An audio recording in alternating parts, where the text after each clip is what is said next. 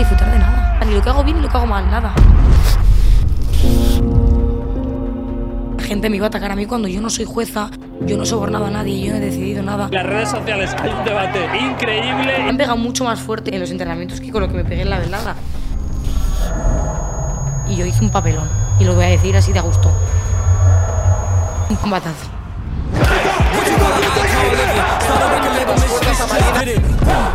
Si no estáis de acuerdo con los jueces, pues irá por los jueces, irá por la organización, irá por el evento.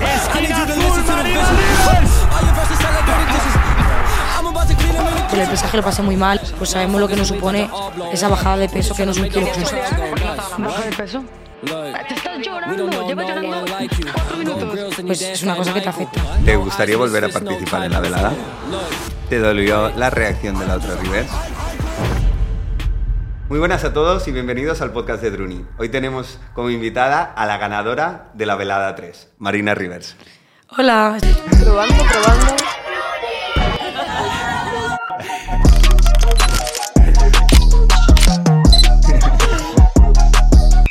tipo de contenido que merecemos, chicos. Oye Marina, primero de todo, eh, agradecerte un montón que, que hayas venido al podcast, porque aparte de que sé que es la primera entrevista que estás dando después de la velada, eh, vienes de pegarte delante de 70.000 personas, hacer dos exámenes y hoy te vas a Cuba corriendo. O sea, que hayas sacado un tiempo para venir a Valencia hoy, la verdad es que te lo agradezco muchísimo. No, a vosotros, nos vamos a pasar seguro súper bien y hablar un montón de cositas. Así que disfrutar. Qué bien. Marina, 70.000 personas en el estadio gritando, Marina. ¿Te esperabas ese, ese recibimiento por parte de, de la gente? No, la verdad es que, a ver, yo también como que muchas veces nos centramos en lo malo y como yo tengo tanto hate, se me olvida también que hay gente que en el fondo me quiere. Pero yo creo que también lo del pesaje como que incentivó que mucho a la gente como animarme a mí. También es verdad que estaba en España, lo lógico hubiese sido que la gente hubiese estado conmigo y la salida fue increíble. También te digo que cuando empezó el combate y hasta que me fui ya no escuché nada, yo no oía nada, yo no escuché mi nombre ni escuché nada porque estás como en una burbuja. Entonces estás como tú solo. Y, pero fue increíble el recibimiento, sobre todo con la salida, no me lo esperaba para nada. Yo creo que ahí haters y no haters se unieron por Sí, una causa sí. que, que era España. Sí, era como el Mundial de Y nos 2010. dijo, Marina es de nuestro equipo y, y- y la vamos a apoyar todos, ¿no? Sí, en Twitter la gente en plan, no estaba, no era más sentía más española del Mundial de 2010. Sí. Me hacía un montón de gracia. En el momento que estás antes de salir al ring, ¿qué se siente en ese momento? Yo es que la verdad como tenía tanto, tanta tranquilidad el trabajo que habíamos hecho y estaba súper tranquila. O sea, estaba como emocionada, pero no estaba, como que estaba con una sensación muy normal. No sé. También me había imaginado tantas veces el escenario en mi cabeza los últimos cuatro meses. Cada noche soñaba con el combate, todo lo que hacía, cómo me comportaba, todo estaba relacionado con el combate. Al final yo creo que es como la línea de meta, ¿no? Es como cuando un- una persona ha hecho un maratón y de repente llega, es como, ¿qué sientes? No sé, yo creo que nada, ¿no? Es como, ya está. Liberación. Y en el momento en el que, en el que estás a punto de saltar al ring, en ese momento hay, hay nervios, se, te- se te acelera el corazón, estás tranquila. No sé por qué, o sea, yo me puse súper nerviosa cuando acepté el reto. El primer mes estaba muy nerviosa. También yo creo que es porque no sabes si te va a gustar el deporte. No sabes si vas a conectar con la gente con la que vas a hacer el deporte. No sabes si se te va a dar bien el deporte. Porque te dan cuatro meses, pero es que puede ser un paquete que se te dé fatal y ahí a hacer una mierda. Entonces ahí estaba mucho cuando, bueno, y también fui a ver un partido del Atleti contra el Sevilla que escuché el estadio y me puse nerviosísima. Y entonces ese mes estaba fatal, pero cuando ya está todo el trabajo hecho, has conectado con el deporte, has conectado con la gente y encima has visto que se te da más o menos bien, yo creo que al final es simplemente ir a hacer lo que, has- lo que has trabajado todo este tiempo y era más ganas también de acabar, porque te dan unos dolores de cabeza que, sobre todo con el pesaje y el peso, entonces era como, no sé, a demostrar y ya está, ¿sabes? Estaba tranquila, estaba con ganas. ¿Te esperabas que tu contrincante saliera tan acelerada? Mexican style, puro atacar, atacar, atacar. No hay más. Sí, o sea, desde que empezamos en la preparación, Joana me dijo cómo iba a salir. También por lo que vimos de la preparación que hizo la otra chica en la otra velada. Y la verdad es que toda la preparación ha sido enfocada a eso. Entonces sí que lo esperábamos. También es verdad que aunque te lo esperes, es como, ojalá no, ¿sabes? Y sea un combate pues más en distancia, más técnico, más de movimientos, que se vea más, pues más boxeo. Pero O sea, vosotras ya sabíais, o sea, tú ya sabías que ella iba a salir. y de- Así. Así. Desde o sea, tú ya día. estabas preparada. Joana el primer día me dijo, esta chica va a salir así y tenemos que entrar para que esto pues funcione más para tu lado que para el suyo. Ostras, por lo menos ya sabías cómo, cómo iba a salir ella. Luego es guay tener gente tan profesional como Joana, que al final es campeona del mundo, pues gente que de verdad sabe el boxeo, gente que conoce pues lo que es estar encima de un ring y que conoce a la gente y las estrategias de los demás Claro. y estudia a los rivales. También te digo que tenías razón como que al final tampoco, dentro de que teníamos una técnica las dos, o sea, en cuatro meses no somos Mike Tyson como para poder estudiar la técnica de Mike Tyson. No tenemos ni idea. Claro. También te, te puede pasar que estudies una técnica y ahí arriba hagas otra cosa. Porque claro, los nervios, la, la presión, eh, la burbuja, también yo no escuchaba nada. Ni escuchaba a Joana, ni escuchaba a Nico, ni escuchaba al estadio. Yo estaba, solo escuchaba al árbitro. Nada más. Entonces me estaban diciendo cosas. A mí en el- los minutos de descanso me decían cosas, no me acuerdo de nada. O sea, es como que tengo amnesia de ese momento, ¿sabes? A saber qué me dijeron yo Claro, haciendo así. Es que en ese momento es imposible. Yo creo que está todo el estadio, toda la presión, tú en medio del combate como para estar escuchando y, y decir, ah, mira, me está diciendo... Sobre todo que esto". son cuatro meses, o sea, que es que al final son tantos meses de preparación para algo, Claro. que es como que ese momento son seis minutos, que es que se pasan volados. Y al final con los, con los descansos son nueve. Es como, no nueve, no, ocho. Es como ocho minutos de cuatro, cuatro meses de trabajo en ocho minutos. No recuerdo esto. Y encima cuando te estás pegando no estás viendo nada. Ni ves la que te estás llevando, ni la que te estás dando, no estás viendo nada. Te luego se y dices, anda, mira esta qué buena, hostia, esta me la tenía que haber quitado, no sé qué, no sé cuántos. Entonces, no sé, lo viví como muy intenso y luego veo los vídeos y tampoco tengo mucho recuerdo de lo que pasó, sinceramente. Claro. Cuando termina el, el combate, ¿qué tan segura estabas de que ibas a ganar por puntos? A ver, yo lo que tenía, o sea, yo mis sensaciones era que el segundo round era mío y que el primero y el tercero estaban igualados. Pero yo sí que em, como que me sentía yo que tenía pues mejor técnica al final también el boxeo como es, tan- es una cosa tan subjetiva y yo entendía que iban a como también puntuar eso pues la técnica y tal yo sentía yo sentía que también yo no tengo ni idea de boxeo yo sentía que había dominado al menos uno de los dos digo con que ya uno de los dos haya notado que yo pues boxeo mejor me van a dar el, el- la pelea. Pero también te digo, yo también estaba nerviosísima porque sentía que las dos lo habíamos hecho increíble. También la chica lo hacía muy bien, se movía muy bien. Yo pensaba que se iba a mover peor de lo que, lo que se movía. Y digo, yo creo que puede caer para un lado o para otro. Pero yo confiaba, como el segundo round sentía que me lo había llevado.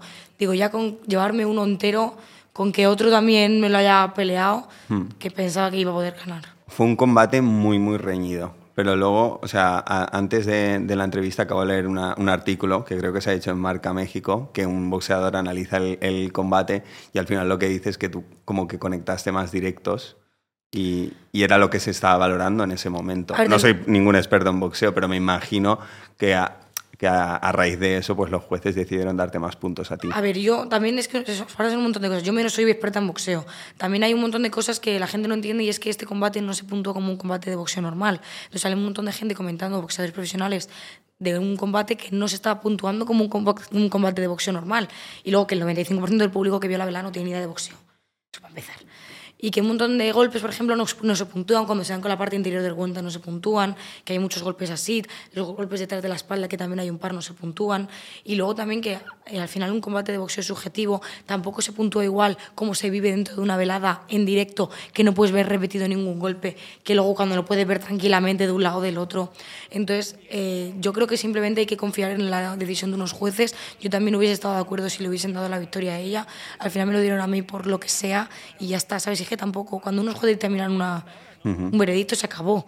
Así que no hay más que discutir. Claro, yo te aplaudo eh, tu comportamiento fuera del ring, porque la verdad es que creo que ahí eh, tu comportamiento fue impecable. Levantaste su mano en el, Es que en me el- hubiese gustado que me hubiesen hecho lo en mismo. el ring y Porque- luego tu tweet en el que, joder, de manera elegante la, la felicitas y, y- y la animas, ¿no? En cambio, ella sí que es verdad, creo, tengo entendido que tuiteó como que, como que le parecía que había sido injusto el resultado. ¿Cómo, cómo viviste tú esto? O sea, yo que vi la velada del año 2 en mi casa con unas cervezas y con mis amigos, es muy fácil criticar las peleas, hablar.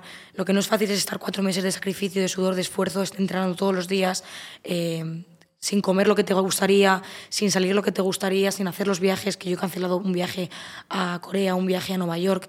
Entonces, cuando tú sabes los cuatro meses de sacrificio, lo que es echarle los ovarios para subirte ahí delante de 70.000 personas, un deporte que no es fácil porque es zurrarte de hostias de repente con la gente, sparrings donde me han roto el labio, donde me ha sangrado la nariz y dejarte la piel, pues sabes que la otra persona ha hecho lo mismo.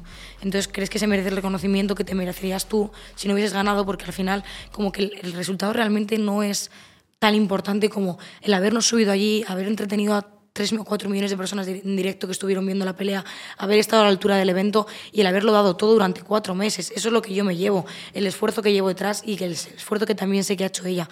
Por eso también quería que ella supiese y que todo el mundo supiese que no es tan fácil como subirte a un ring un día y ya está, que son muchos, muchas horas, mucho esfuerzo, mucho sudor, muchas lágrimas, que yo he llorado muchas veces entrenando, que han entrado ganas de vomitar, que he pasado mucha hambre y que ella también. Entonces, las dos nos merecemos el reconocimiento que eso, que eso implica, ¿no? ese esfuerzo, esa dedicación de repente de cambiar tus hábitos para todo. Y evidentemente yo entiendo que al final cuando tú no estás de acuerdo con un resultado, te puedas enfadar y que en caliente todos hacemos cosas que luego al final decimos, ostras, me he calentado, ¿sabes? El problema es eso, que al final tienes un fandom muy grande que te van a apoyar a todo y no ha pensado nunca en pues, que la gente me iba a atacar a mí cuando yo no soy jueza, yo no he sobornado a nadie, yo no he decidido nada, yo he trabajado mis cuatro meses, yo he sudado, yo he llorado, yo he trabajado, he ido hecho un combate y me ando ganadora. Que pues, no estáis de acuerdo con los jueces, pues irá por los jueces, irá por la organización, irá por el evento, pero el que la gente me esté criticando a mí, criticando mi boxeo, llamándome abracitos o tal, no me parece justo. Y creo que deberían haber salido la organización y más gente pues a decir de decir, oye, que es que la chica no, que luego salieron más tarde. Pero claro, la oleada de hate me la comí. Es como la chica no tiene la culpa de lo que decidieron los jueces, es que yo no he decidido nada. Entonces me parece como injusto que la gente me ataque a mí, ¿sabes? Que no estás de acuerdo con este, pues dilo si te da la gana. Pero también te digo que es que ninguno tiene ni idea de boxeo, ni ninguno de nosotros tampoco.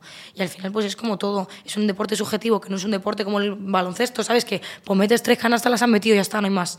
Es un deporte que se valora muchas cosas y pueden ir para un lado para otro. También te digo esto no, o sea, la que ganaba no se iba a ganar un millón de euros, no nos íbamos a enfrentar como Tyson, entonces yo creo que es disfrutar del evento, disfrutar del trabajo, que la gente disfrutó, que era lo importante, que entretuvimos a la gente, que no somos boxeadoras, que somos creadoras de contenido, creamos contenido, la gente lo disfrutó, la gente se lo pasó bien, que fue, era lo que teníamos que hacer y ya está no hay que tampoco crear una guerra de esto, ni no sé, ¿no? Tampoco somos boxeadoras que no estemos jugando el título mundial en la velada. Es que yo para mí, yo estoy súper agradecida, lo disfruté un montón. El momento en el estadio no me lo va a quitar nadie, por mucho que la gente ahora me diga robo y no sé qué, pero también desprestigié un poco mi trabajo, mi esfuerzo y mi valor como deportista en lo que hicimos eh, esos cuatro meses, pues decirme que lo mío fue un robo cuando fue muy discutido, fue muy reñido y yo hice un papelón. Y lo voy a decir así de gusto, un combatazo.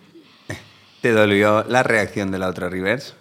Sí, o sea, ya no solo la suya, sino la de la comunidad y la de todo el mundo. O sea, yo honestamente quería que ganase Rivers México.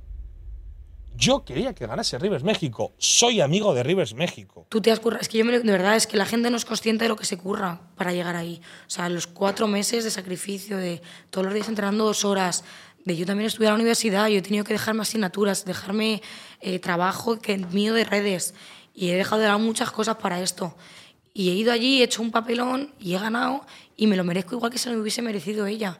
Entonces, que la gente me intente amargar todo, porque es que conmigo es todo, es desesperante. Sobre todo cuando la gente me insulta a mí cuando yo no tengo la culpa. Que es como, tío, en plan, ¿qué quieres que haga?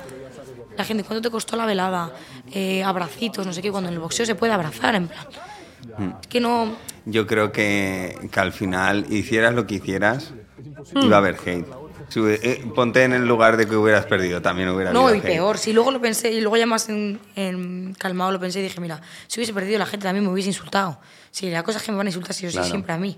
Pero es como, es verdad que noté como que la comunidad, la comunidad alentó un poco ese hate masivo, ese, ese enfado de la comunidad cuando creo que no me lo merezco porque yo no le he hecho nada a nadie y que eso, que yo no tengo la culpa de que no haya ganado su amiga mm. y que no pasa nada porque es que no nos estábamos jugando nada. Era simplemente hacer un combatazo y al final es que, lo que nos perdemos un poco como la visión de que era entretener, ¿no? Y es lo que hicimos y es lo más importante. Mm. Twitter er, era, era un hervidero. Al final yo creo que le cayó hate a todo el mundo. Porque también yo creo que, por ejemplo, Ibai hiciera lo que hiciera, le iba a caer hate también por parte de México o por parte de, España, porque al final, quieras o no, la gente siempre piensa que, que, si alguien gana es porque la organización, ¿no? Es lo que siempre se, se tiende a pensar. Pero a mí me gustaría saber cómo, cómo te has sentido tú detrás de, de, cámaras, o sea, tu relación con Ibai, cómo ha sido y con la organización. No, bien, bien. A ver, es que es un evento muy grande, muy complicado organizar a tanta gente.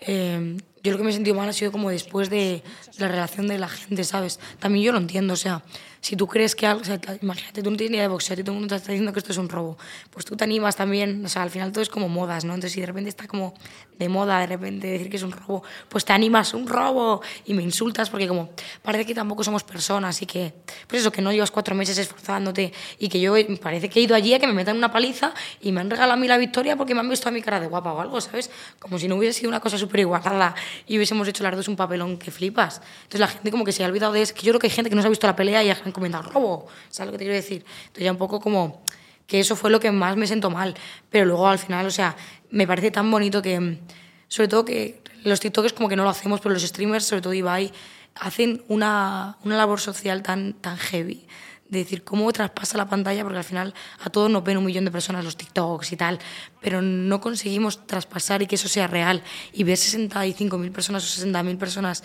unidas por creadores de contenido, para ver a creadores de contenido en vez de una pantalla en directo, me parece una cosa tan complicada y tan heavy.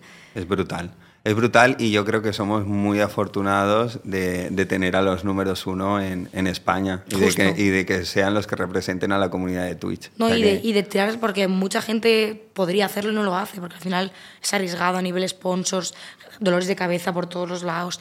Y creo que mola mucho que, que haya gente que se atreva y que eche la, pues, las cartas sobre la mesa, que tiene nuevos proyectos y que, joder, salgan así de bien y luego la gente los apoye como los apoye. Sobre todo porque muchas veces nos olvidamos del calor de la gente y sentir a la gente tan cerca es, es único. ¿Llegaste a percibir que al venir ella de la comunidad streamer, eh, como que había cierto favoritismo hacia ella? No, pero simplemente que es verdad que no me conocen. O sea, igual que yo no conocía a ningún streamer, porque yo me, yo, me dices el TikToker más random y yo sé quién es y le he visto y digo, ah, pues me he visto un vídeo suyo. Y con ellos es igual. Ellos, todos los streamers se conocen, pero son como tres mundos diferentes. No están las Instagramers de siempre, los TikTokers, que somos como la nueva generación ahí haciendo ruido, y los streamers. Entonces es como que la mayoría no me conocen. También yo entiendo que la otra es su amiga. Entonces, pues yo también, si fuese mi amiga, también la apoyaría, obviamente. Entonces es como, yo estaba ahí como colocada, ¿sabes? Ahí en un lado, en plan, hola, soy TikToker. Uh -huh. Soy la primera TikToker que se pega en el evento. Entonces, bien, o sea, yo me llevo bien con mucha gente que me conoce, pero es verdad que la gente que no era de España no tenía ni idea de quién era yo, los streamers de allí y tal. Entonces es normal que tampoco, pues, hola, ¿qué tal? Bien, bien. Pero... Claro. ¿Has vuelto a hablar con Sami? No. O sea, igual no, cuando me bajé del ring, estoy fatal de la voz, ¿eh? cuando me bajé del ring, eh, o sea, hablé con ella en el ring un momento que, nada, le dije enhorabuena, tal, nada.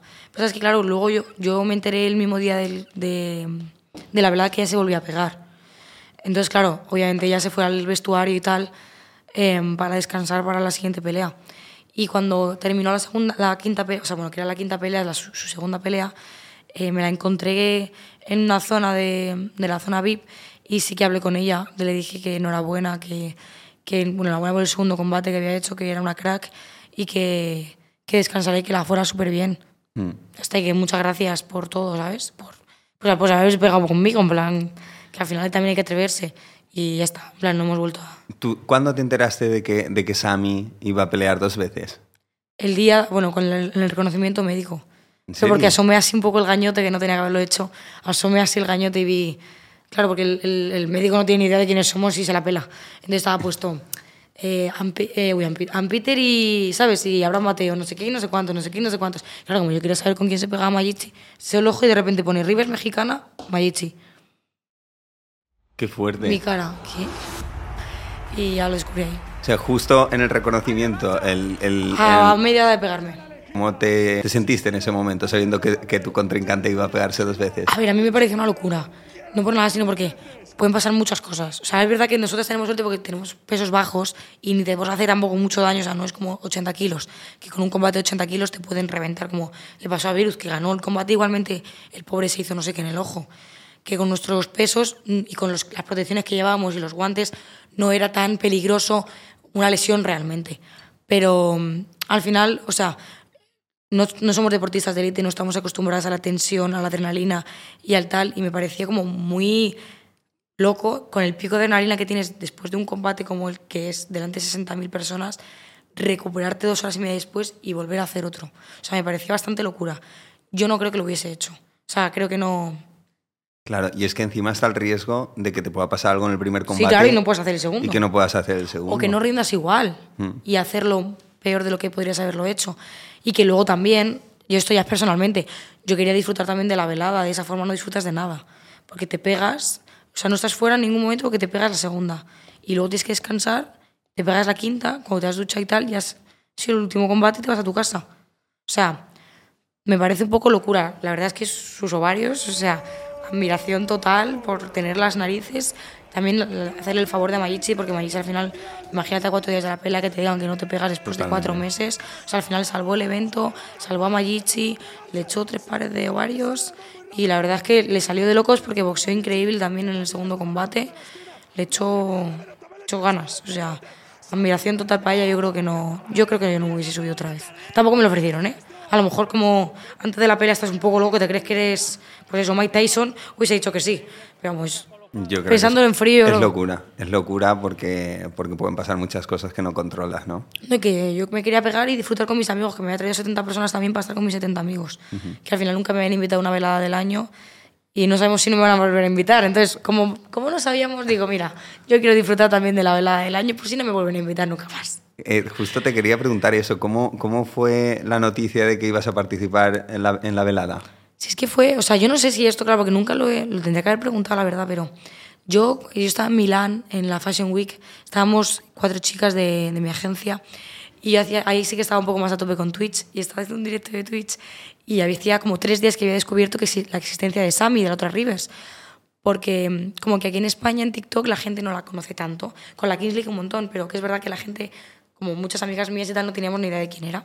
Entonces de repente, claro, me estaba buscando yo por no sé qué, que había yo, pues las muchas que ligo, pues estaba buscando a ver qué decían. Y de repente veo a ella y digo, Rivers. Y la veo y digo, madre mía, pero si tiene 3.000 veces más seguidores que yo, la chavala está pegadísima, ¿sabes? Y digo, esta chica, ¿por qué se llama Rivers? Y veo que se apellida Rivera también y también ha tenido la ocurrencia de llamarse Rivers. Y que tenía más o menos como el mismo, estaba como a punto de, de celebrarse la, la, la- la- esta de los combates, la presentación de los combates. Y veo que se llama como yo, que pesa y mide más o menos lo mismo que yo. Y que está pegadísimo en el otro lado del es mexicana. Y de broma, de broma, porque yo pensaba que a mí no me iban a llamar para eso en la vida. Dije en el directo de Twitch, ¿tú te imaginas un combate Rivers contra Rivers? Sería súper gracioso, no sé qué, peleamos por el nombre, la que pierda se quita el nombre, ja, ja, ja, y vaya, hazlo. Pero, pero, yo en plan, pero de verdad te lo digo, ¿eh? Pues como quien dice, me apetece comerme una ensalada. De cachondeo. Pues a los, no sé, un día y medio, 48 horas, algo así, 40 horas, Sí. me llama mi repre. Marina, no te lo vas a creer. Te han ofrecido pegarte en la... O sea, quedaba un día o dos para la presentación de los combates. Que claro, se supone que está todo cerrado de hace meses. Que, te present- que se te quiere pegar contra Rives en la velada del año 3. ¿Qué? y yo que pues pienso las cosas menos que nada, dije, pues venga, pues vámonos. Yo sin saber si no me gustaba el boxeo. Yo, yo ni mirar lo que era el boxeo. Digo, venga, pues venga, vámonos. Y dije que sí. Me volví un día antes de Milán, me perdí un desfile, me, me volví un día antes de Milán, llegué a mi casa, dejé la maleta de Milán, hice la maleta para Barcelona, me cogí una vez a Barcelona más, nada más llegar de Milán, dormí noche en Barcelona, me hice las fotos para... Claro, porque la gente ya se había hecho las fotos, me hice las fotos y a las tres horas se presentaban los combates y estaba yo ahí con Ibai y con la otra Rivers presentando que me pegaba con ella el 1 de julio.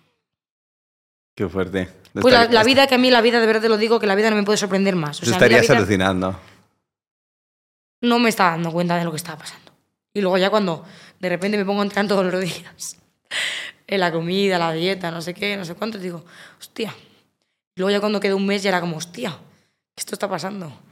Era, era, o sea, ha sido muy duro la, la preparación, todo el tema de ejercicios, dieta Yo y he sido demás. las últimas dos semanas con lo del peso. O sea, la preparación es dura, pero a mí me gusta. O sea, he tenido la suerte eso de conectar con el deporte, de conectar con mi entrenadora y de. Joder, también yo he sido siempre una chica muy deportista. Estuve 10 años haciendo balonmano y con, con lo de la universidad, como estudio Derecho por la mañana y Economía por la tarde, y al final la, pues redes, es que no me da la vida. Entonces, no tampoco quería yo estar en un, eh, en un equipo donde no puedo dar el 100%, en que no puedo ir a los partidos y cuando estás en un equipo te tienes que comprometer con el equipo.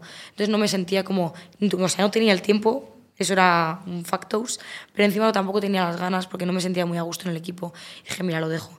Y como que llevaba tres años sin volver a conectar con ningún deporte, sin volver a hacer deporte, con lo bien mentalmente que me viene a mí como psicología, ¿sabes? Para ir como al psicólogo, pues hacer deporte.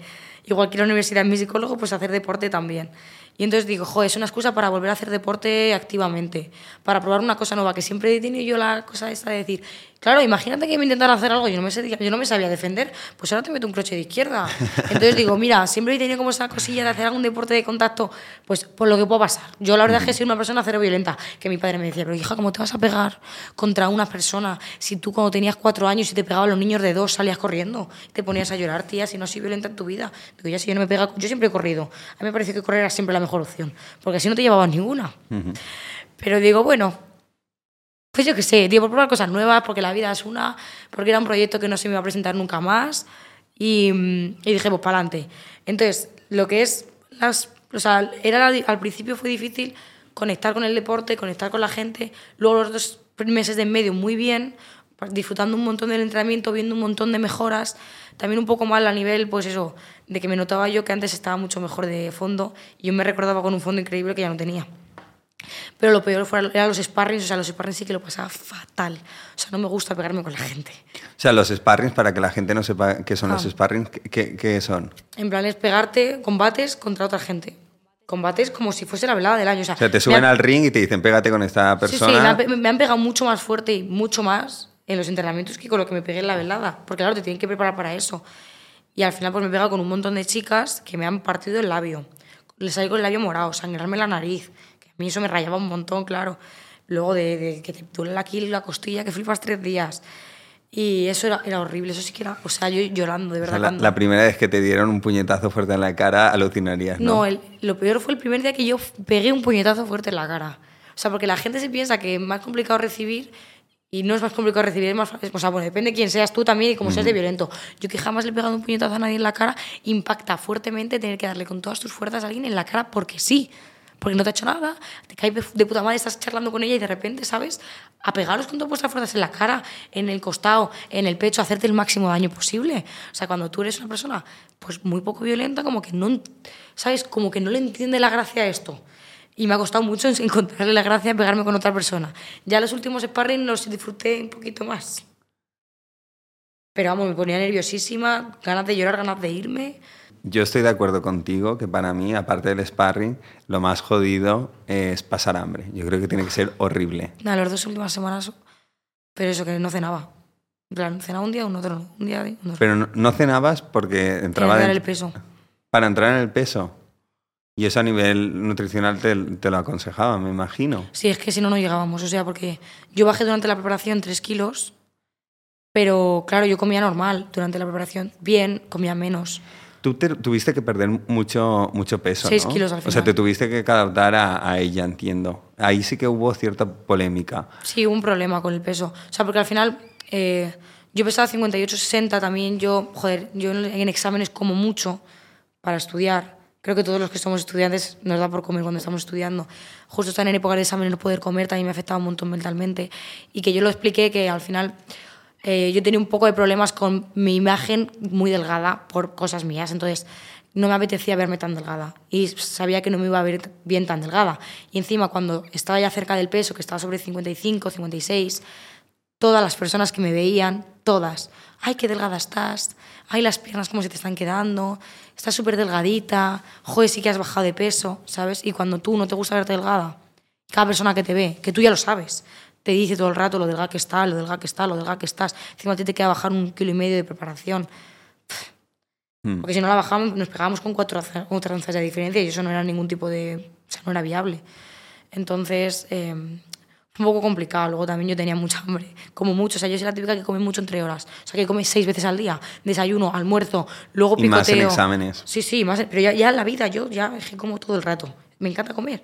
Y entonces, como de repente he valorado tanto la comida, de pues desayunaba una manzanita o un plátano, luego no comía nada hasta la hora de comer y luego no cenaba. Porque es que si no, no llegaba al peso. Y luego el día de antes no pude comer nada. Estuve como en ayuna 24 horas.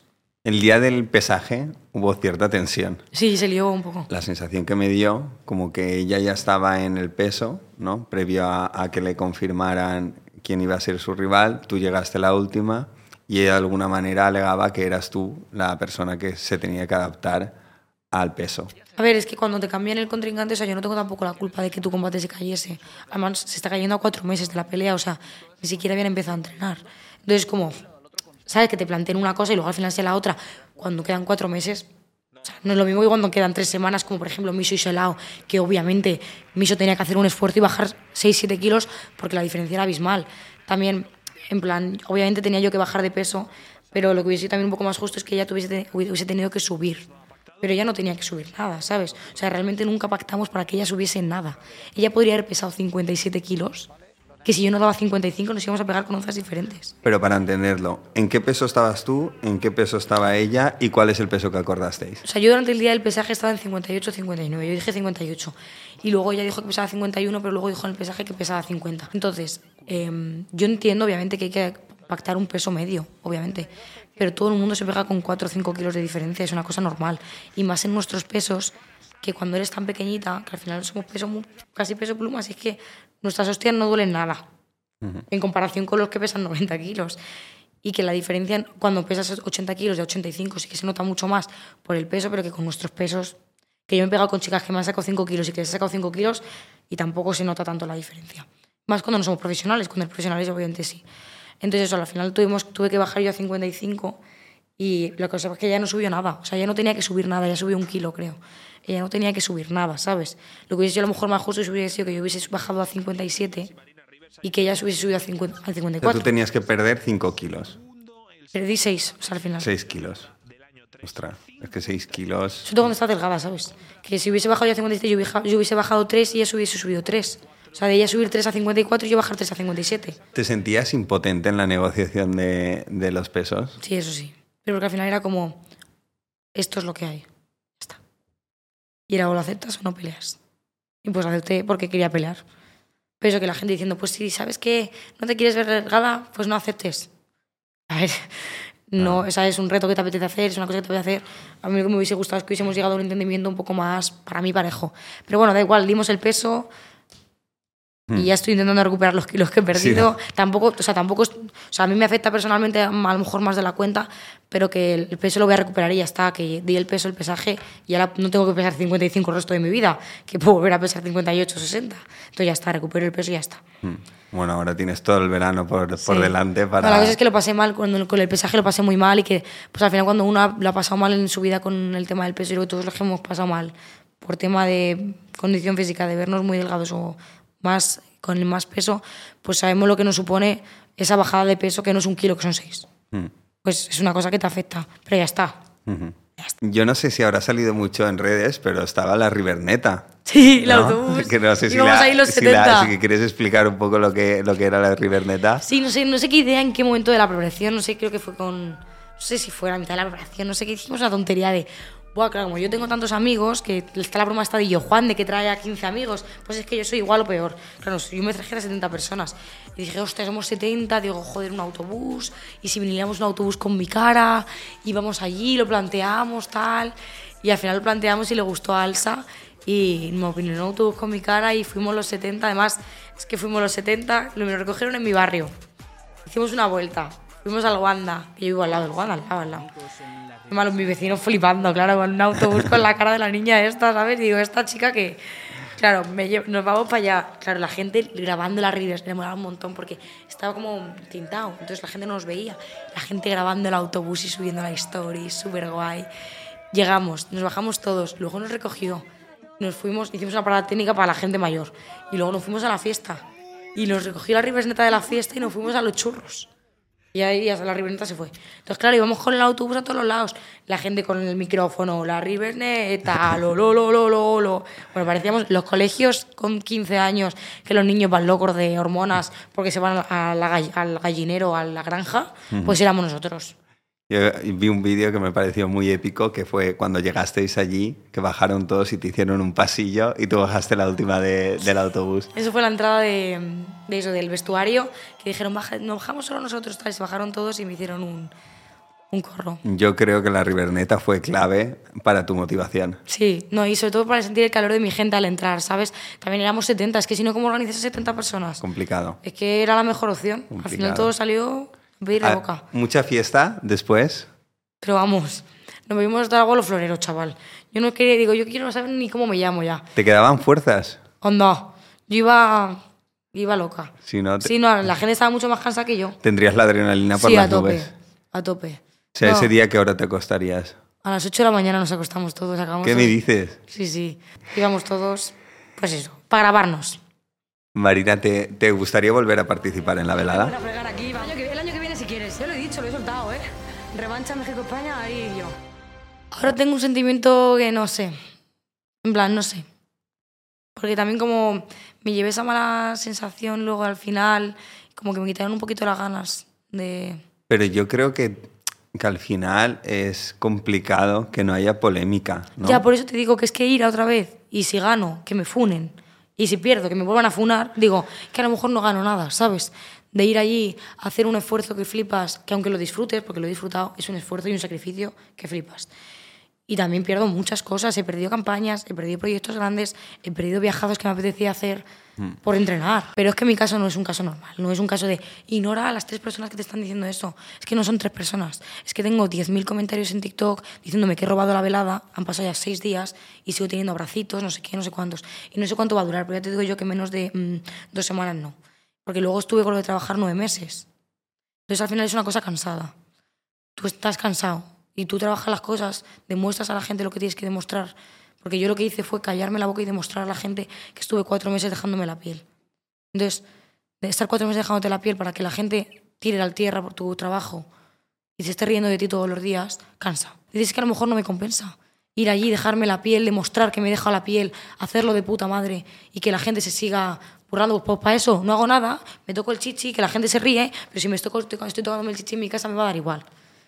Pero fíjate que dices la gente como si fuera todo el mundo. Y No, hombre, es que o- si no ya- Claro, y obviamente hay mucha gente, pero ¿por qué no le das más protagonismo a, A ver, a toda la gente que te apoya y que te... que o no sea, funciona así conmigo, que es que no es, o sea, es que es ahora. Ahora tengo, o sea, estoy súper agradecida de toda la comunidad española que me está apoyando a muerte, pero es que a mí me funan cada dos semanas por algo, o sea, yo estoy cada dos semanas recibiendo hate por una cosa. Una cosa por la otra, porque he dicho esto, porque he dicho lo otro, por cosas que se inventan, por cosas que no pasan, la hipotermia, lo del GTA, de Game de Angels. Pues a mí es que me la lían cada dos semanas y a mí la gente me está insultando cada dos semanas. Yo me compro una casa y se lía la mundial en Twitter diciéndome que tengo yo la culpa de los bajos salarios, de, del desorbitado precio de la vivienda, que no doy un palo al agua, me llaman clasista, cuando yo soy de clase obrera de toda la vida, cuando mi padre es taxista. Entonces me sacan de contexto cosas que no me tienen que sacar. Yo, yo tengo miedo de ir a entrevistas. He, he dejado de hacer entrevistas durante meses porque la gente me sacaba cualquier cosa de contexto y me iban a cuchillo al, al cuello. Entonces ya estás, o sea, ya, es que de verdad que no es un caso normal, o sea, yo, llevo- yo estoy en redes, sigo en redes, y la mayoría de gente que me conoce verdaderamente mi trayectoria no aguantaría, y me han dicho mil veces, amigos míos de redes, mira tía, no sé cómo sigues aquí. Porque es, o sea, es que ya no es que te fijes en lo bueno, es que es una cosa mala cada puto día. Es gente insultándote cada puto día. Heavy. No, qué fea eres, o qué mal te queda ese vestido. No es así. Es un, eh, eres una inútil, todo lo que haces no sirve para nada, eh, las dos carreras que te haces no te sirven para nada porque la gente solo te mira las tetas, que eso lo dije, y encima la gente, cada vez que subo una foto que se me ve algo, me saca en eso, en plan de, mira, ¿cómo no te vamos a mirar solo las tetas es lo único que haces, es para lo único lo que vales? Entonces, que todos los días la gente te diga y te recuerde que es lo único que valor que tienes tú como persona es que estés buena, es que eres guapa, que tus dos carreras no sirven para nada, que lo que tú haces en redes no sirve para nada, que lo que haces no sirve para nada, que eres una inútil y tal, pues, pues cansa. Que yo me fijo mucho en lo bueno porque si no, no estaría aquí. Porque si no, no estaría aquí. Porque que vamos. Pero que es complicado, o sea, al final es complicado y es sobre todo cansado, de verdad. O sea, no sabéis lo que agota mentalmente el intentar hacer las cosas bien. Yo al final lo único que intento transmitir a la gente es que estudie, que se pueden compaginar las cosas, que intento entretener a la gente, sacarles un buen rato, sacarles una sonrisa. También gracias y aprovecho todo esto que me pasa para demostrarle a la gente que por mucho que las cosas te pongan en contra, que por mucho que la gente te insulte, que por mucho que la gente no crea en ti, si tú crees en ti las cosas las puedes demostrar. Entonces, todas, me ha llegado gente y madres diciendo, joder, a mí mi hija sufre bullying y te ve a ti que a ti también te acosan un montón y que sonríes, sigue para adelante y tiene ganas de hacerlo. Y digo, tío, gracias, o sea, gracias a esto merece toda la pena, toda la mierda que me como. Que la gente vea en mí un ejemplo de inspiración para tirar hacia adelante a pesar que las cosas parezca que van mal, a pesar de que la gente no confíe en ti, a pesar de que la gente se meta contigo. Pero eso no quita que estés harta. Que digas, es que yo ya no puedo más. Es que tú te puedes imaginar que estés cuatro meses preparando para una pelea, vayas, ganes, y la peña te esté 10.000 comentarios durante seis días diciéndote que, que, lo has robado, que eres una tramposa, que cuánto te ha costado la velada y que, y que abracitos y que no sé qué. Es que dices, tío, es que no me lo puedo creer. Que la gente no me deja disfrutar de nada. Que la gente no me deja vivir bien nada. No puedo nada, ni lo que hago bien ni lo que hago mal, nada. Y luego ves que otra gente es intocable en internet y que puede hacer lo que le da la gana, cosas, barbaridades que yo he visto, y la gente las pasa por alto y a mí no me pasa nada por alto. Todo es un drama. Pues cansa. Cuando tú le das importancia, más alimentas ese sector que tiene ganas de dar hate, porque al final ellos sienten que sus palabras al final tienen un efecto. Pero que yo me río de todo el mundo. Pero si yo soy la primera que me río de mí misma, que yo hago bromas, la gente es súper ingeniosa y súper graciosa, y yo me río. Y yo ignoro a la gente, pues si yo si tuve esto, no le contestaba a nadie. Si es que, ¿qué voy a hacer? Si yo paso todo el mundo, me río todo el mundo. Pero evidentemente, pues es que la gente se ha dado cuenta del acoso desmesurado que sufro. O sea, es que es acoso desmesurado. Y ya te lo digo, y yo sé que no, o sea, que lo que digo es real porque mis amigos que lo viven conmigo y que saben todos los beneficios, el dinero que se gana, los viajes, las experiencias, me han dicho mil millones de veces que jamás se cambiarían mi vida por la, o sea, su vida por la mía. Yo también me digo, joder, porque si mis amigos, que saben todo, positivo y negativo, y mucho más positivo de lo que la gente sabe, me dicen que no podrían y que no cambiarían su vida por la mía, significa que algo heavy me está pasando. Y el acoso mesurado en redes que yo vivo, de verdad te lo digo, o sea, es que no es normal, o sea, no es normal. Es decir, ya no gano nada, porque si yo voy a una pelea y da igual lo que haga, que la gente me va a macrofunar en redes, pues no la hago. Porque ¿qué gano? ¿Frustrarme? Hacer algo, demostrarme a la gente lo que he trabajado, estar cuatro meses pasándolo mal, entrenando todos los días. Y cuando tengo que disfrutar, pase lo que pase, porque tendría que disfrutar ganar o perdiese del día, que la gente me lo vaya a amargar, es que no me merece la pena. Con todo lo bueno que hemos comentado, ¿no? que, que ha traído la velada, y todo lo malo, ¿de verdad te ha, te, te, ha pesado más lo malo que lo bueno? No, me, me pesa mucho más lo bueno, pero es que lo bueno ya lo he vivido. Ya está. Eso ya no se vuelve a vivir dos veces. O sea, lo que tú dices es que a lo mejor una segunda vez no te va a compensar. Bueno, eso lo, lo tienes que valorar. Ya, eso ya, también ahora está muy reciente esto y también tal, pero yo creo que la, eh, la experiencia única es la primera vez. ¿Sabes? Hmm. Tampoco he ido nunca a una vela del año, llevarte a todos mis amigos. Una segunda vez yo creo que sería también súper emocionante, obviamente, pero creo que no es tan emocionante no sé si gano más o pierdo. Y también te digo que muchas veces es mejor priorizar tu salud mental que los números, que la gente. Y si mm, considero que me va a afectar peor de lo que me va a beneficiar, prefiero apartarme y ya está. Porque suficiente tengo yo ya con la salud mental toca como para arriesgarme más a que la gente, pues eso, se aproveche más de eso. En el caso de que, de que quieras repetir, de que finalmente digas, oye, me También me tendrían que invitar, porque a lo mejor me invitan. Que te inviten. Me tienen que invitar. tiene que haber una persona que se quiera pegar conmigo y tengo yo que aceptar. O sea, no tendría que darse casuísticas. ¿Hay alguien que te haría especialmente ilusión subirte al ring? Alguien que digas, pues con esta persona me, me, me haría ilusión subirme al ring. No especialmente con nadie. Es que no tampoco, o sea, nunca he tenido como ganas de pegarle a nadie tampoco. Pero sí que molaría a lo mejor una pelea de TikTokers. ¿Sabes? Que cogieran a dos TikTokers grandes sí. y se zurrasen. Yo lo, he pensado. También yo creo que sería guay a nivel velada porque la mayoría de gente que me sigue en TikTok no sabía lo que era la velada, que me comentaban. Digo, ¿cómo no van a saber lo que es la velada?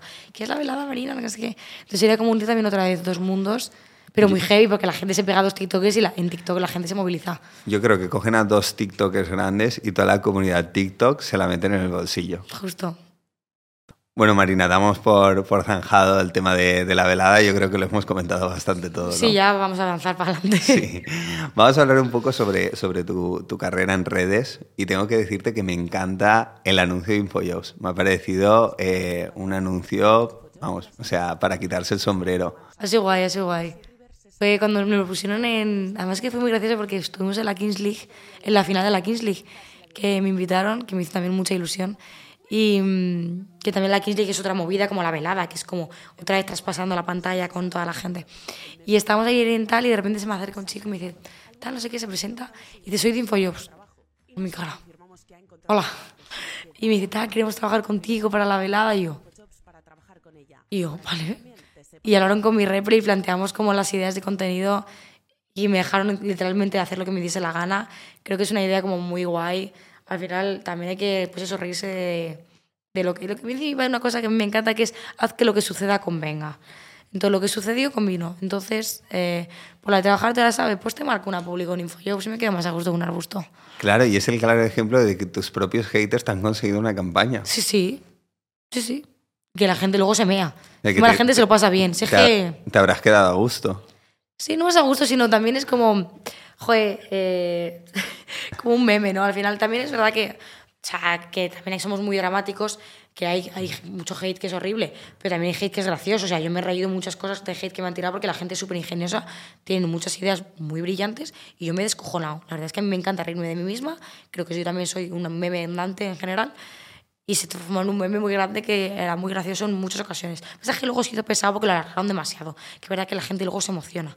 Pero lo de cotizar, lo de la oficina, al final acabó en un vocabulario derivado que era una cosa muy curiosa. Y acabó, o sea, la de trabajarte la sabes, ya es una cosa acuñada que utilizan streamers en todo el mundo. O sea, eso Es salió brutal. de mí. Y ahora es el el el eslogan de la campaña de Infojobs. O sea, también es como, joder, cómo es el marketing también, cómo mola ver, ya desde fuera, ¿no? De no ser yo la pringada de trabajar, pero de cómo mola cómo el marketing se va adaptando a lo que ocurre. Y, y, hombre, al final, como salió de mí, digo, hostia, tenían que haber trabajado conmigo, no con otra persona. Claro. Que soy la que sale y es como cerrar el ciclo. Entonces, yo creo que con eso ya he cerrado el ciclo. Y le has dado la vuelta a la tortilla, Sí, completamente. O No, sea, encima estamos ofreciendo un puesto de trabajo para trabajar en ¿Qué mi me equipo. dices? Sí, sí, esa, esa es la campaña. Hay un puesto de trabajo en Infojobs por si alguien se quiere apuntar. Ostras, Para ostras. trabajar con nosotros. Yo te, te aplaudo, te aplaudo porque al final creo que todos los haters con el tema de, porque no voy a entrar en eso porque yo creo que ya está más que hablado el tema de no tenemos vacaciones, ¿no? El, el- el- el comentario este.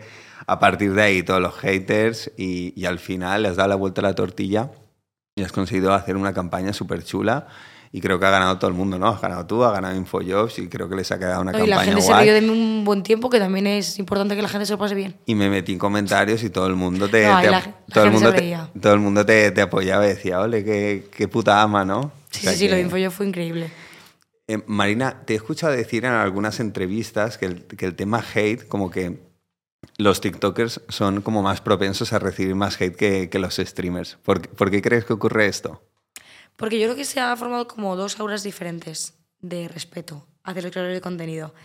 Y a- también a los Instagramers, ¿sabes? Que es la, María Pombo, estas tías que son Instagramers de toda la vida. Es como que eh, los streamers y las Instagramers se ha entendido que trabajan. También es verdad que los streamers es mucho más fácil ver que trabajan porque están nueve horas en directo. Entonces, es que eso es una jornada laboral. Y están ahí plantados, que no es difícil ya estar entretenido nueve horas tú solo. Imagínate entretener a 100.000 personas. O sea, es un trabajo que desgasta mentalmente un montón, que están ahí, pues eso, las horas es que las ves. Entonces ves que están currando tantas horas. Y, y se ha creado como esta esfera de respeto hacia ellos, ¿no? También como que se les han diosado un montón, porque es realmente un trabajo súper difícil. Y la gente les respeta un montón. Pero como nosotros somos vídeos más cortos, parece que hay menos trabajo detrás, que es verdad que lo hay, menos. Y que mm, es más fácil. Como que somos, ¿sabes? La- los, los típicos del final de la clase que están ahí comiéndose el bocata cuando no tocaba, pues somos nosotros los TikTokers. Entonces se ha creado como una esfera. Luego también que somos unos ridículos en general, todos. Y que luego hay algunos más ridículos que otros que nos deja, nos deja un poco en evidencia a los demás. Yo la primera. Entonces es como que nos hemos creado como un aura de falta de respeto, de sentirte como mal, de decir que eres TikToker, de avergonzarte de ser TikToker y de que se ve un poco feo, la verdad, como que realmente no estás haciendo nada, cuando realmente yo creo que es igual de lícito que, que ser streamer, ¿sabes? Al final, que te dediques menos horas o más horas, o sea, me refiero, depende de la persona, porque hay gente que se dedica horas a hacer un TikTok. Hay una chica que se llama Nobody's Ugly que hace unos vídeos que yo me quedo tiesa, que tarda una semana en grabarlos. Y es una obra de arte y audiovisual. yo consumo un montón de contenido literario. Hay dos chicas que se dedican a hacer literatura en TikTok que se tardan, pues eso, tres, cuatro días en investigar, en hacer que el vídeo sea dinámico.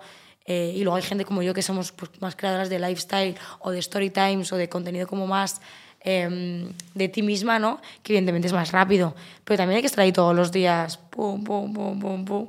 Y mm, es verdad que TikTok es una plataforma que es más sencilla, pero no solo hacemos TikTok, también hacemos Instagram, que la, la foto tú la has visto en 15 segundos y le has dado like, pero yo he estado tres horas y media haciéndome fotos que no sé que evidentemente es súper divertido, no es duro ni es sacrificado. Pero también tiene ahí, pues, ese, esas orillas que le echamos. Pero claro, como no se ven tanto como las horas que le echan los streamers, es como que a nosotros parece que hacemos menos. Mm.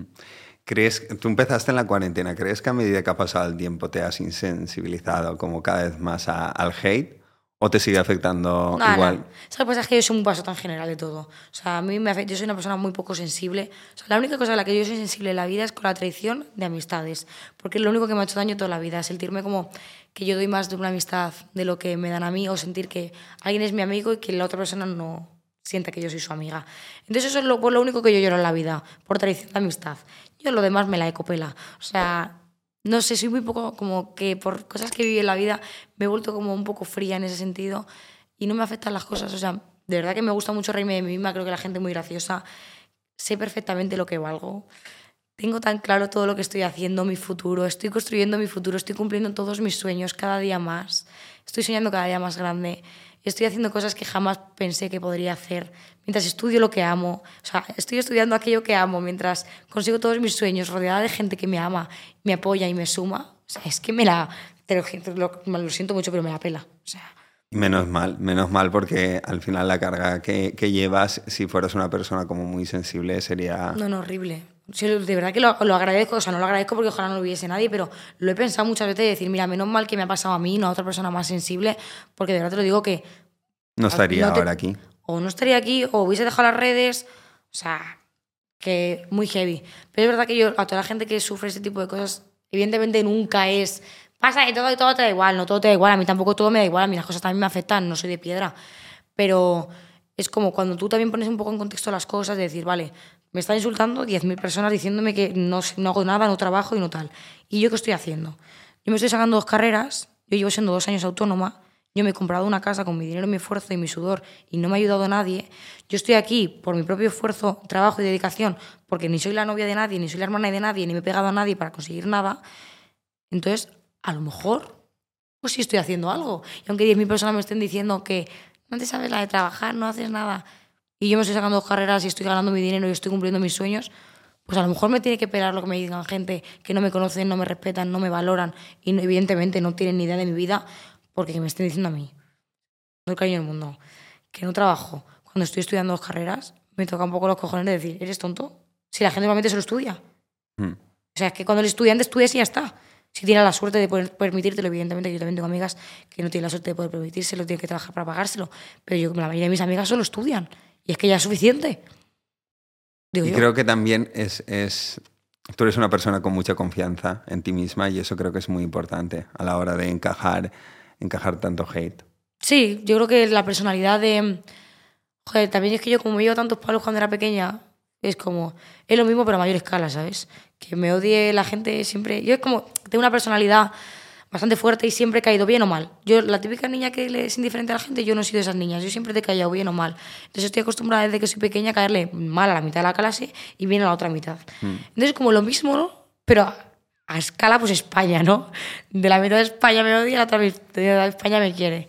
Y es así, en plan, al final tengo una personalidad muy fuerte también, soy una bocazas, eh, digo unas tonterías a veces, jeje, digo, madre mía, Marineja, mm, Pero eres más tonta todos. que... Claro, sí, pero, pero yo en verdad que como encima tengo un poco de soberbia, que lo digo como si supiese yo de todo de la vida, por mi personalidad, dices, es que eres tonta, tía, cállate. Y digo, es que es normal que, o sea, yo a veces me caigo mal a mí misma, o no me soporto a mí misma que me escucho y digo, tía, qué pesada eres. ¿Cómo no me va a no soportar la gente si es que es normal? Entonces, es eso, al final, pues si tienes una personalidad como la mía, encima, ¿sabes? Vas aquí de yo me creo que soy la mejor. Y pues lo normal que la gente diga a veces, esta tía es tonta. Pero Ah. bueno, luego también hace que la gente le caiga bien. Es como 50-50.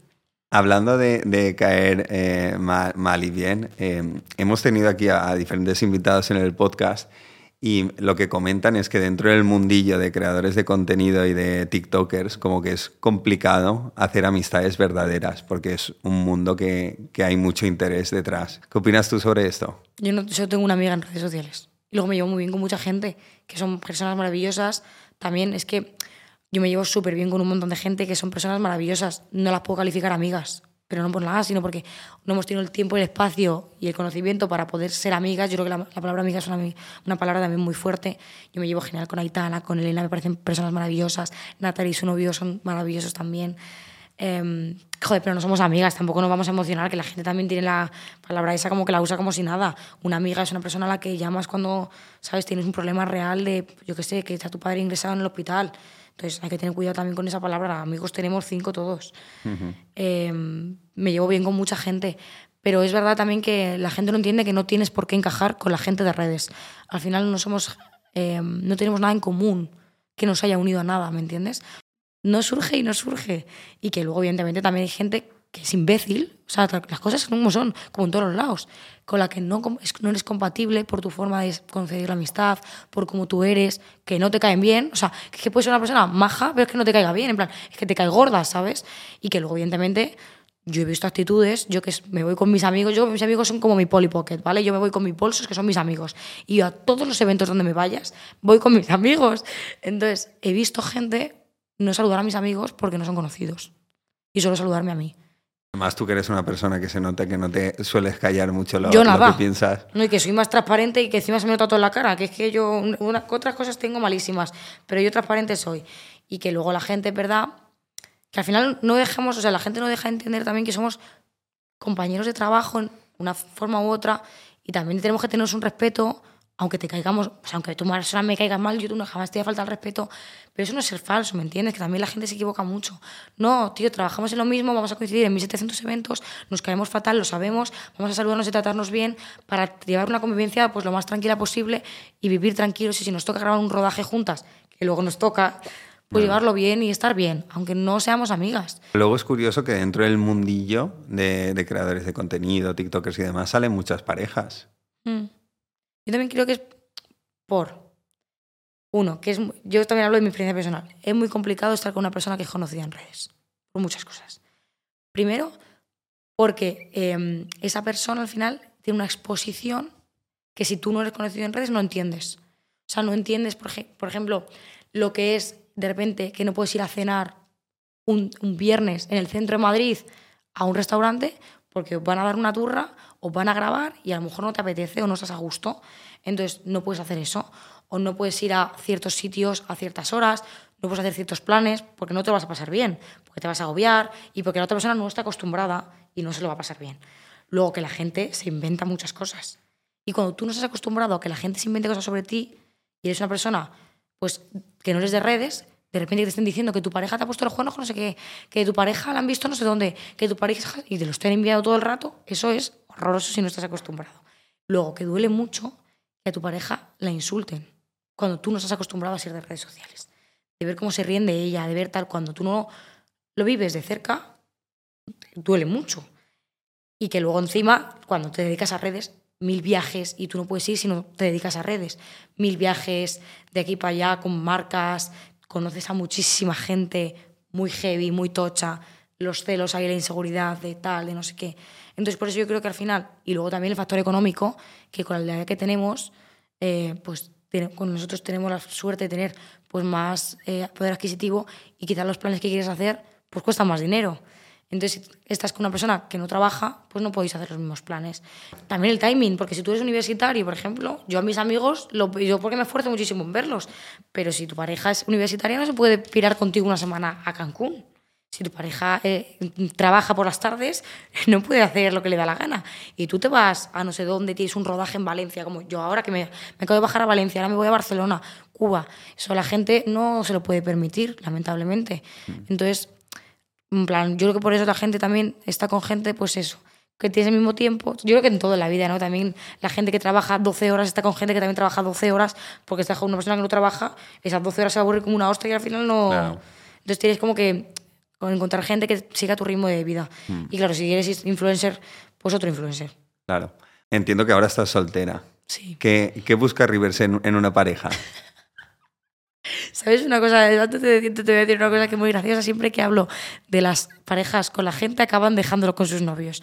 Entonces, no voy a decir nada a ver si la gente aquí lo va a dejar en masa. Pero yo creo que una cosa que la gente no se da cuenta que es, eh, primero, admiración. Necesito admirar a mi pareja.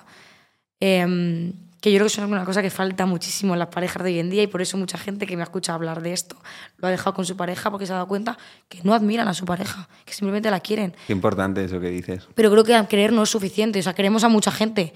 Yo quiero muchísimos amigos míos, pero creo que tu pareja la tienes que admirar. Evidentemente, creo que tiene que tener unos planes de futuros claros. Yo tengo muy claro lo que quiero hacer con mi futuro. Que tiene que estudiar. O sea, por lo menos tener algún tipo de formación. Yo no te estoy pidiendo que tengas un grado universitario, pero sí que haber tenido unos estudios básicos y tener un tipo de, formación. Y luego tener intereses culturales, sobre todo de viajar, que le encante viajar y sobre todo que se quiera comer el mundo a mi lado. Porque yo no quiero que te, me comerme yo el mundo y tú estás sentado en el sofá viendo cómo me como el mundo. Yo quiero estar con alguien que se quiera comer el mundo conmigo y sobre todo que también quiero tener una conexión intelectual. Alguien que me tenga algo que descubrir, que me tenga algo que enseñar, porque si no, yo creo que no tiene ningún tipo de futuro. ¿Te consideras una persona exigente? No, porque luego.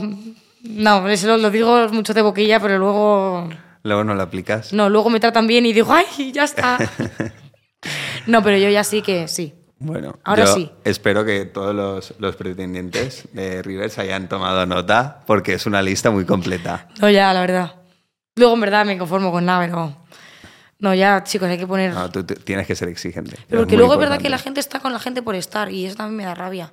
O sea, hay que estar con la gente porque quieres estar con la gente y porque verdaderamente te esté sumando, porque luego la gente está con parejas que no le suman nada, que nada más que le dan problemas y dices, es que Sí. si la peña que estás al lado tuya no te suma, no sirve para nada. O sea, te tiene que dar alegrías y sumarte felicidad, no agregarte problemas, que eso no tiene ningún tipo de sentido. Ya no solo a nivel relaciones, que también, eh, de pareja, sino de amistades y de todo. De yo me he dado cuenta de que cuanto más te desprendas de gente tóxica, de gente que busca el conflicto todo el tiempo, sobre todo yo lo he vivido mucho en amistades, más tranquila vives. O sea, por favor, o sea, las amistades y la gente que tienes al lado y familia incluso, que mucha gente, yo tengo la suerte de que una familia que me apoya y que me quiere, pero muchas veces la familia no te acompaña, eso tampoco es un fracaso, y que la familia también es la gente que decidimos, que toda la gente que, que sea nuestra familia y que esté a nuestro alrededor nos sume, tío, y que la gente se aleje de todo aquello que le reste, que una persona que está tan más que dándote problemas, dolores de cabeza y conflictos fuera de tu vida de verdad y cuanto antes lo hagas, mejor te vas a dar cuenta de cómo te va la vida mucho más tranquila y mucho más en ce- centrar en lo que tenemos que estar y no en tonterías. Que anda que no vea gente discutiendo por tonterías. Es que yo creo que muchas veces no nos damos cuenta que al final caminas así con la gente, pero luego puedes empezar a caminar así, tanto en parejas, en familia, en amistades. Pero hay gente también que, joder, que tiene personalidades más tóxicas, que es gente con más carga emocional, que es gente que demanda mucha más atención. Y de verdad, o sea, duele al principio. O sea, es un vacío mm, de decir, joder, ya me quita la mochila. Pero una vez te acostumbras no puedes parar. ¿no? Es verdad, yo he hecho de mi vida a la gente así en cuanto Sí, veo ¿no? las cosas que no me gustan. Pero es que eso me ha llevado a tener, joder, de verdad, ¿eh? 70 personas, que también estaba mi familia, obviamente, pero 70 personas que yo llamaría si mi padre estuviese ingresado en el hospital para que vinieran a ayudarme, que se alegran por mí desinteresadamente, que están orgullosos de mí, que me preguntan, que se preocupan por mí, que entienden mi vida, que no me, que no me producen dolores de cabeza, que no me exigen, eh, oye, que no, me has llamado en una semana. No, que dicen, tía, que sé que estás con esto, con esto y con esto, enhorabuena. Que te cuento que, ¿sabes lo que te quiero decir? O sea, que al final he encontrado a gente que me acompaña, que, me suma y que quiere estar en mi vida. Qué importante, qué importante es eso y al final tener poco pero de calidad, ¿no? Que a veces... Yo es que tengo mucho de calidad, la verdad es que tengo que decir que yo me he coronado este año, yo Mm. Sí. no sé qué ha pasado. Estás estudiando Derecho y te he escuchado decir que te encantaría ejercer de, de abogada. Y mi duda es, con la vida tan loca que llevas, ¿en qué momento podrías compatibilizar el ejercer de abogada con, con redes, no? A ver, mi plan genial. Según yo, esto es, o sea, según yo no, esto es efímero. Entonces, según yo, yo creo que en tres o cuatro años, ya está. Entonces, en tres o cuatro O años, sea, ¿tú crees que en tres o cuatro años ya en redes va... la cosa va a minorarse muchísimo. ¿Tú O crees? incluso ya a lo mejor ya dejo de trabajar de esto. Sí. Pero porque habrá, habrá bajado... Porque hay relevo, yo creo que hay relevo generacional, yo creo que cada vez hay más gente nueva, gente con cosas también nuevas que aportar. Lo bueno de las redes sociales también es que esto es una democracia, al final la gente decide el tiempo que tú estás ahí.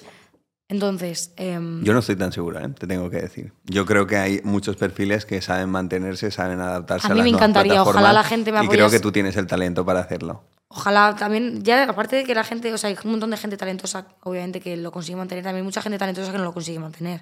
O sea, creo que también que lo bueno de las redes sociales es que es la democracia. Ojalá la gente me siga eligiendo todo el tiempo, que crean que les aporto algo, que les entretengo, que les interese lo que hago, pero o les inspire o lo que sea, o se echen una risa o se quieran meter conmigo y desahogarse, lo que sea.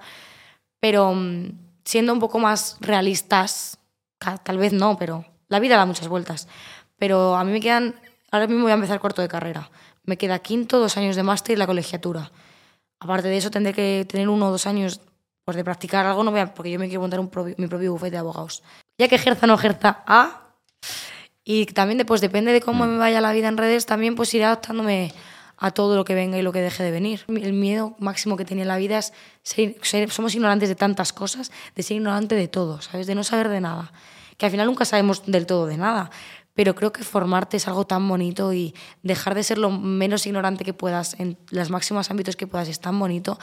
Y conocer de, de derecho y de economía, que personalmente son ámbitos que me apasionan. Animo de verdad a todo el mundo, ya, ya no solo también a estudiar una carrera, que también, sino también a leer el periódico, a informarse, a leer libros de economía, de política, de sociedad, de historia, que verdaderamente es tan enriquecedor con- el, el conocer, que nunca llegamos a conocer una mierda y luego somos todos súper ignorantes y decimos cada barbaridad, que yo intento ser súper mega culta y soy muy súper ignorante en la medida de cosas que intento aprender un poco. Pero creo que eso que me da la carrera no me lo da otra cosa. Y eso, y el sentirme a gusto conmigo y el entender las cosas, me aporta tanto que aunque jamás utilice la carrera para nada, estaré orgullosa de haberme la sacado y decir, mira, pues aquí estoy, ¿no? Licenciada en Derecho y Economía. Y tan a gusto. Marina, tenemos que hablar de lo más importante. ¿Qué es esto que tenemos en la mesa? si quieres explicar ¿no? el, el perfume que, que vas a sacar en Druni, pero a mí me gustaría saber cómo nació la idea. Pues estábamos como... O sea, a mí siempre me ha gustado mucho el mundo de la cosmética y del maquillaje y de los perfumes. Y estábamos hablando como hace un año y pico con mi repre de, joder, me encantaría sacar algo, pero es que maquillaje no quiero sacar porque hay tantas marcas de maquillaje tan buenas y que es que es un mercado como que la competencia tampoco y tampoco sentía yo como que fuese lo mío. Y entonces nos ocurrió la idea del perfume. Y creo que el perfume es una cosa tan personal. Creo que el perfume dice tanto de una persona. Y yo que soy la loca de los perfumes, dije, Buah, me encantaría. Y, mm, y lanzamos como la idea, empezamos a trabajar, a trabajar un año entero de entre, como elegimos el color de la, la botella, del tapón. Luego me enviaron, bueno, dije yo los tonos de los que quería el perfume, como si yo tuviese alguna idea de los tonos de un perfume, pero más o menos como la sensación que yo quería transmitir con el perfume, me enviaron eso, yo que sé, 20 o 30 muestras. Era imposible, o sea, es que olías tres, no te olían bien, no te olían mal, luego en cada piel huele diferente. Claro, se lo ponía a mi madre y me olía de una forma, me, lo ponía a mí y olía de la otra. Y estuvimos, pues yo que sé, tres o cuatro meses hasta que conseguí decir, esto, o sea, soy yo. Y creo que el perfume es yo, o sea, a lo que yo huelo, que es, es fresco, pero es fuerte también y me huele como a, a verano, que a mí me gusta mucho el, como el frescor este de verano. Y, y eso fue así un trabajo, la verdad, eh, mucho tiempo, mucho correo de cabeza con el packaging, con el nombre, con el olor, con todo, pero bueno. Lo estoy muy orgullosa también de sacarlo a un precio muy asequible que quería que todo el mundo pudiese, si quisiese probarlo y comprarlo. ¿Qué precio va a tener? 9,95. Bueno, seguramente cuando la gente esté viendo este podcast ya estará disponible el perfume y si no, le quedará muy poco. Tengo una, una pregunta que hacerte, que me la, me la ha preguntado una compañera por curiosidad. Por el pinganillo Por el pinganillo, me lo está comunicando. ¿Por qué pone by Marina y no by Rivers? Porque, mm, a ver, esto es una cosa lo, no lo he explicado nunca, pero yo siento que yo soy dos personas. Yo, Marina es la chica que va a la universidad, que queda con sus amigos y el plan favorito del mundo es tomar una cerveza y hacer una barbacoa y ir a la piscina. Y luego está Rivers, que viaja por todo el mundo, alfombras rojas, eh, dinero, éxito, ¿no? Entonces, como que las dos conviven en mí y soy una, una y otra otra. Y quería que el perfume fuese Marina. Quería que el perfume fuese algo más juvenil, algo más sencillo, no tan, ¿sabes? Como más mi esencia de lo que era yo antes de redes y lo que sigo siendo yo cuando estoy con mis amigos, cuando, eh, cuando nadie me graba, cuando nadie me mira. Entonces, como el Rivers es tan sonado, como, ¿sabes eso? Era como, no, esto no es eso, esto es yo de otra forma. Y por eso Marina y no Rivers. Ujú. La verdad es que eh, yo tengo que decir que, que el olor es espectacular. O sea, A que huele muy bien. Todo el mundo lo dice. No es porque esté aquí delante y, no pueda decir lo contrario. Una, una compañera que se, se lo echó el, el otro día y o sea, la- lo que te dura es, es una barbaridad. O sea, desde que se lo echó luego por la tarde aún olía un montón. De hecho, la, la responsable de, de Druni, la, la compradora, nada más lo olió dijo, esto se va a vender seguro. Es que yo, yo estoy muy orgullosa, la verdad. Sí. Yo espero que a la gente le guste, que la gente lo acoja guay. Sobre todo también quería que la gente que no me conociera también le pudiese, pudiese comprar el perfume porque le gustase, ¿sabes? Que no fuese tanto como un producto mío, sino que fuese un producto de calidad bueno y que la gente quisiese Aunque no te consumir. conocieran o no fueran super fans, que digan, oye, eh, tiene un precio y aparte huele súper bien. Claro, y que además también la cantidad está guay porque son 100 mililitros que también queríamos dar como mucha cantidad para que pues, al final el perfume pues, te dure y no tengas que comprarte un perfume cada mes. Claro. Como para las pesadas como yo que se bañan en perfume, que yo, bueno, me echo medio bote cada vez que me echo. Pero sí. Muy bien, Marina. Oye, hemos llegado al final de- del podcast. Pero no haber sido muy pesada. Me ha encantado. eh, creo que, que has sido muy tú, que te- en todo momento te has, te has dejado llevar y, y has dicho lo, lo que pensabas, como siempre lo haces. Agradecerte un montón que, que hayas venido otra vez. A vosotros. Espero que disfrutes mucho del viaje a Cuba y del verano, que te pegues un buen verano y que comas muchas pizzas Buah. y mucho sushi. Buah. y nada, y te voy a pedir pues que seas tú la que mire a cámara y te, te despidas de la gente. Vale. Eh, pues bueno, amigos, este es el primer podcast que hago. Estoy súper contenta y muy feliz. Que espero que os guste un montón el perfume. Y además tenemos una sorpresita para vosotros. Y es que vamos a hacer un par de eventos en tiendas Druni por toda España. Nos vamos a poder conocer, vamos a poder probar el perfume juntos y juntas. Así que nada, que ojalá os guste mucho, que lo probéis, que va a estar disponible en Druni, eh, online y en tienda física. Y que nos veremos pronto también por Druni en los eventos. Y que un besazo muy grande. Ay, qué bueno, bueno que os